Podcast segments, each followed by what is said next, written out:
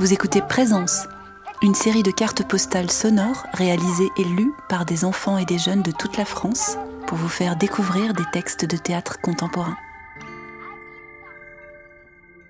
Aujourd'hui, nous sommes en Bretagne, à l'école des Quatre Vents de Lameur dans le Finistère.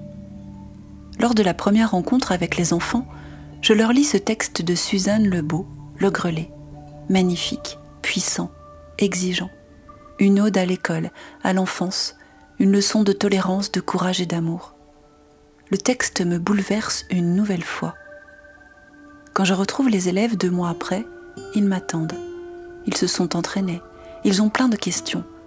Ils seront parmi les enfants les plus motivés que j'aurai rencontrés sur ce projet. Grâce à l'implication sans faille de l'enseignante, Morgane. Je vais tout bouleverser. Nous passons plus de deux heures à enregistrer, mais ils tiennent bon. Je puise dans leur volonté la force et l'inspiration pour que ce récit qui nous vient du Québec traverse cette fois dans l'autre sens, l'Atlantique, afin de montrer à son auteur, Suzanne Lebeau, à quel point ces mots portés par 4000 vents résonnent encore ici sur notre terre, là où elle se finit, ou plutôt là où elle commence. Reliés par les mots et par les ondes, nous sommes. Suzanne Lebeau nous a livré une petite anecdote de son enfance. Les deux premiers mots que j'ai appris, me racontait ma mère, c'est dangereux et jambière. Dangereux parce que je me le faisais dire souvent. J'aimais le danger. Et j'aime toujours le danger, car c'est l'inconnu, l'inexploré. Jambière, c'était un survêtement d'hiver pour les jambes et j'adorais l'hiver. Alors, à deux ans, je montais l'escalier et entre les barreaux de la rambarde, je criais dangereux, jambière. La voix et le cœur pleins de défis. À la grande question pourquoi écrivez-vous pour la jeunesse, voici ce que Suzanne Lebeau nous a répondu. J'étais comédienne quand j'ai rencontré les publics d'enfants. Je constatais et m'étonnais de la force et l'intensité de chaque représentation, l'extraordinaire concentration du public et les questions toujours innombrables et passionnantes que suscitait chaque représentation j'ai décidé de rester près de ce public. L'auteur est né de ces textes que je jouais, qui n'étaient pas toujours à la hauteur de l'intelligence et de la sensibilité des publics que j'adorais. L'histoire est courte. Pourtant, elle s'est écrite pendant plus de 50 ans. Au fil du temps, j'ai voulu connaître les pourquoi de cette extraordinaire tension avec les publics d'enfants qui donne au théâtre toute sa force et inscrit des traces qui ne s'effaceront jamais de l'imaginaire des spectateurs c'est le jeu. Les enfants jouent, les acteurs jouent. Acteurs et enfants jouent sérieusement pour découvrir et comprendre le monde. Leurs questions insatiables, curieuses, impertinentes m'ont donné la liberté et le courage pour m'aventurer sur ces terres minées qui disent le monde imparfait dans lequel nous vivons, tous ensemble, enfants et adultes.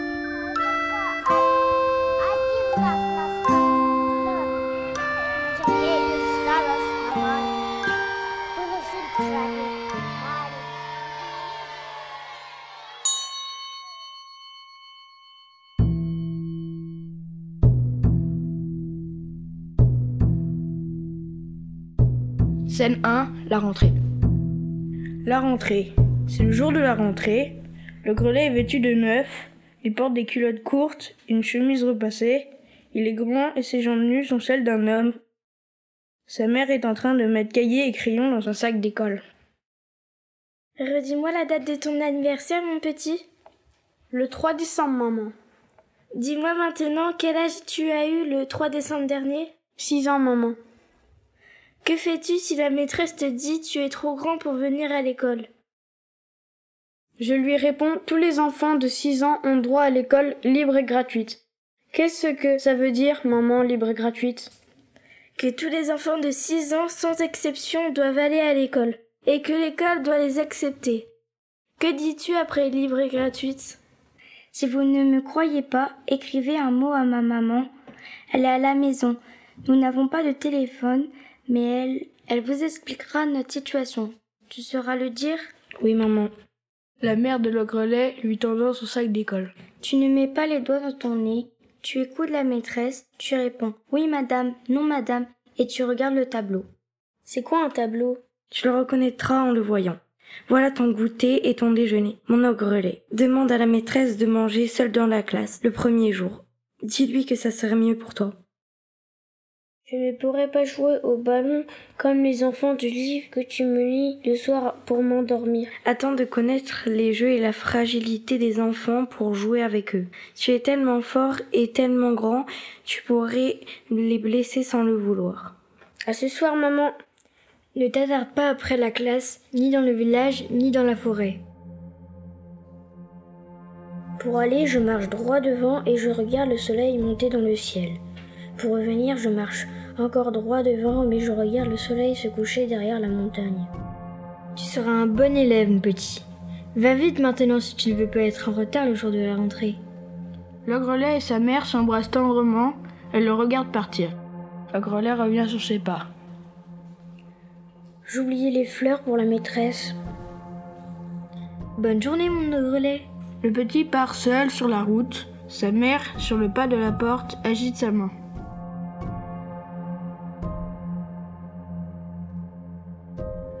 Petit ogrelet. Je l'ai nourri de lait, gavé de carottes et de navets, de bleuets sauvages, de gelée de roses. Jamais il n'a senti l'odeur du sang frais. Jamais il n'a tenu un os dans ses mains. Pas même les petits os de poulet. Jamais il n'a goûté à de la viande crue. Il est prêt pour l'école et son envie de lire est si grande. Je saurai lire et compter les jours et les années. J'irai au marché du village avec maman. Je porterai les paquets encombrants parce que je suis grande d'avoir eu six ans à la première neige. Scène 2 où le grelet découvre le rouge. Il est sorti du bois profond. Déjà, il est à la clairière où coule le ruisseau. Il goûte l'eau qui jaillit entre les roches comme un cadeau à mi-chemin. J'entends ton rire d'enfant de six ans, petit coquin. Tu te moques de mes conseils. Parce que tu te sens grand. Marche devant toi. Ne tourne pas la tête pour suivre le lièvre curieux et rapide. N'arrête pas ta marche pour un face-à-face avec la belette aux aguets, le renard aux yeux perçants. Ils croisent ton chemin pour te mettre à l'épreuve. Sous leur épaisse fourrure, ils cachent une terrible tentation. Regarde ce que je t'ai enseigné à voir. Les arbres qui poussent sans tuteur. Les fleurs au parfum innocent. Le soleil qui apaise le tumulte intérieur. Au bout de la forêt, tu vois la première maison au toit de Bardot. Je la contemple sans faire de bruit, la vieille femme qui habite a le sommeil du matin fragile.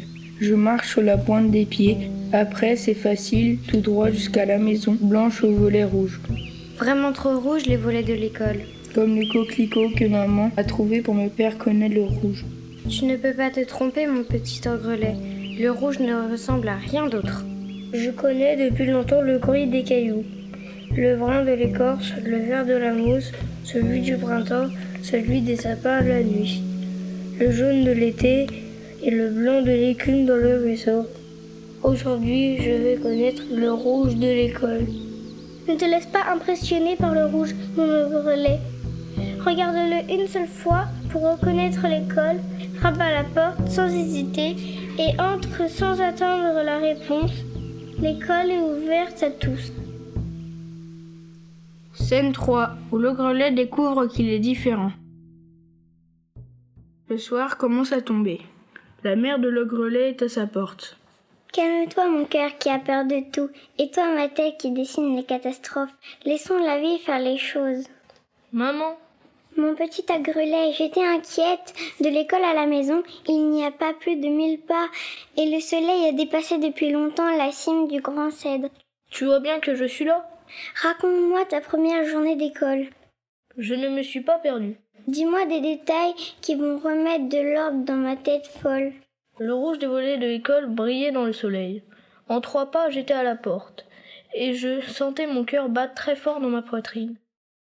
Je suis rentrée sans hésiter, et je reconnus la maîtresse tout de suite. Elle portait une robe rouge comme les volets, et cela m'a rendu heureux.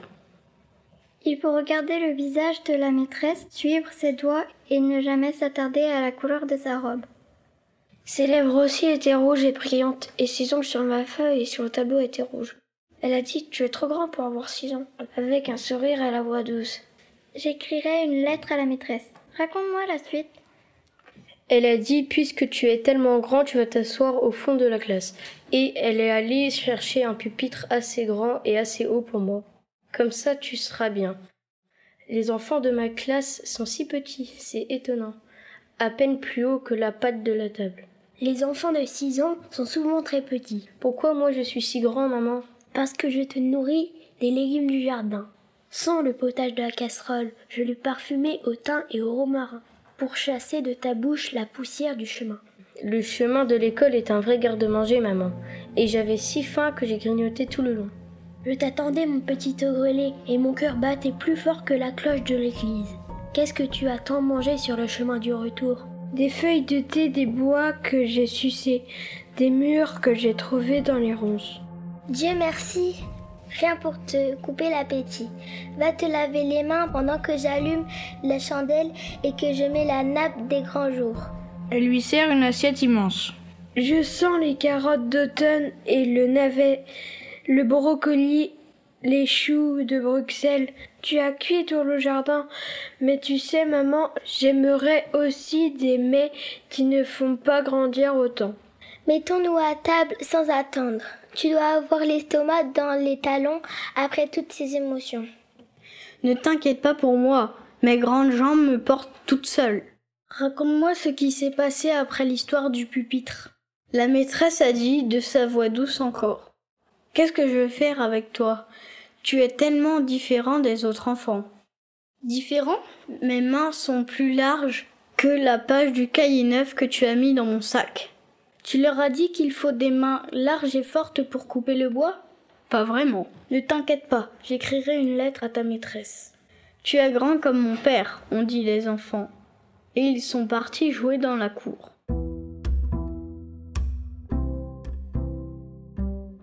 Je suis restée seule à mon pupitre pendant toute la récréation. Petit ou grand, la maîtresse sera contente si tu aimes les mots et les chiffres. C'est ce qu'elle a dit pour me consoler. Je peux faire mon devoir tout de suite Pendant que la mère enlève les assiettes, le grelet sort de son sac des cols, cahiers, crayons et gomme à effacer. Je dois écrire mon nom dix fois sur la première page et sur les lignes. Elle nettoie la table, regardant son petit. De temps à autre, le crayon en l'air, le grelet a le regard rêveur. Tu n'écris pas mon grelet Je n'avais pas mon nom dans le cahier de la maîtresse, comme les autres. Je dois choisir quel nom écrire. Lequel de mes noms me va le mieux, maman? Nogrelet Togrelet Logrelet Nogrelet, mon petit ogrelet. Et le grelet sont des mots doux entre toi et moi. Jamais tu ne dois les prononcer à l'école et encore moins les écrire. Je peux écrire Simon? Simon? C'est un nom que tu dis parfois dans ton sommeil. Simon est un joli prénom. J'écrirai Simon. C'est court et ça sonne bien. La maîtresse a dit que tu dois le faire une fois. La mère de Logrelet écrit. S-I-M-O-N. Simon te va comme un gant. C'est doux comme de la soie, chargé de souvenirs. Je ne sais pas si j'aurai du plaisir à le dire tous les jours. Elle s'assoit à côté de son fils et écrit une lettre pour la maîtresse. Le 6 septembre. Mademoiselle, mon fils semble heureux de sa première journée d'école et du pupitre à sa taille. Je suis certaine que Simon vous donnera satisfaction car il aime apprendre. Ne le disputez pas pour sa taille surprenante. Il la tient de son père qui était un homme très robuste. En terminant, j'oserais vous demander, comme une faveur, de garder pour les fins de semaine votre robe rouge qui semble si jolie. Je me méfie tant des effets de cette couleur sur l'esprit fantasque de mon fils que je n'ai gardé autour de la maison que des arbres qui ne rougissent pas à l'automne. Votre toute dévouée Anne Chaffot. La mère de Le Grelet pour elle-même. J'ai banni du jardin les fraises, les framboises, les tomates qui poussent toutes seules, et même les melons d'eau qui cachent leur couleur éclatante sous une épaisse peau de printemps. Le 10 octobre. Chère madame, j'aime bien Simon, il est doué pour apprendre et appliquer dans tout ce qu'il fait. Mais il s'est passé aujourd'hui un fait bizarre dont j'aimerais vous parler. Les enfants travaillaient en silence quand le petit Thomas s'est mis à saigner du nez. La chose est banale dans une classe. C'est l'attitude de Simon qui m'a surprise. Il s'est levé, comme hypnotisé, le regard fixe. Il s'est mis à quatre pattes et il a suivi la trace du sang du pupitre de Thomas aux toilettes avec un sourire étrange. J'ai eu peur et j'ai envoyé les enfants en récréation, même s'il n'était pas 9 heures du matin. J'ai lavé le sang à grande eau et quand Simon est rentré, il avait retrouvé son regard tendre et son sourire d'enfant. J'aimerais vous rencontrer avant la réunion de parents. Vous pourrez sûrement m'aider à comprendre ce comportement. Bien amicalement, la maîtresse de Simon. Comment dire avec des mots le passé que je hais et l'avenir que je crains? Je cherche par où commencer et je ne trouve qu'une histoire d'amour. La lune était pleine, le fond de l'air était doux et la bière coulait de larges tonneaux. La foule était joyeuse, animée, mais je ne voyais qu'un homme blond, comme mon petit, et droit comme un chêne. D'un seul bras, il faisait tourner les tonneaux de bière qu'il me versait dans la gorge en riant. Il s'appelait Simon. J'avais une robe pour danser et il m'a fait tourner jusqu'au matin sans se fatiguer. Quand le jour s'est levé, j'étais amoureuse, déjà éperdue sans le savoir. J'avais 20 ans et je rêvais de cet amour absolu qui fait oublier père et mère. Je l'ai suivi au bout du monde dans ces villages où vous enseignez.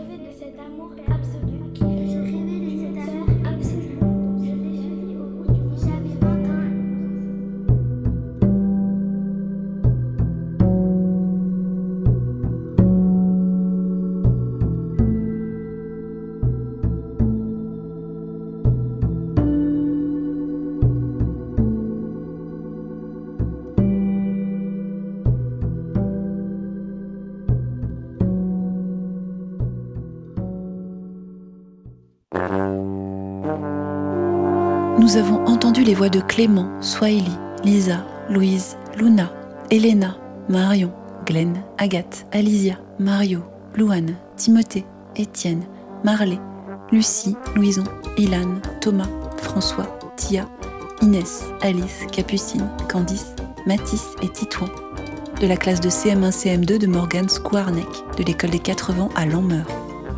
Un grand merci à Abel pour son illustration ils vous ont lu le texte de Suzanne Lebeau, Le Grelet, publié aux éditions théâtrales Jeunesse. Cet enregistrement a été réalisé dans le cadre des actions culturelles menées par la fabuleuse équipe du théâtre de Morlaix.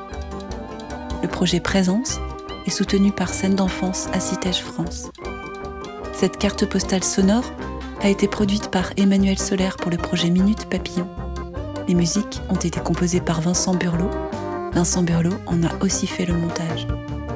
D'autres cartes postales sonores peuvent être réécoutées sur le site de Radio Agora à Nanterre ou sur le SoundCloud de Minute Papillon. Je souhaiterais terminer exceptionnellement cette carte postale par la lecture du mot de Suzanne Lebeau, publié dans l'édition des éditions théâtrales jeunesse. En fond de scène, j'ai dessiné une forêt, dans toutes les nuances du jour et de la nuit, du vert au noir et du noir au vert la forêt pour le mystère, le bruit du vent et le loup, qui s'est inscrit dans notre mémoire comme l'ennemi. J'ai tracé en rouge à grands traits les désirs du fils d'un ogre qui, à six ans, a connu l'école et le mot père. J'ai laissé la fin s'imposer d'elle-même, dans toutes les couleurs de l'arc-en-ciel. Une éclaircie dans la forêt, une trêve avec soi-même et avec le monde. Car si le grelet est un conte moderne, il puise dans la tradition ses métaphores. Le grelet, avec ses six ans, sa force extraordinaire et sa terrible hérédité, nous réconcilie avec ce que nous avons de meilleur et de pire. Suzanne Lebeau.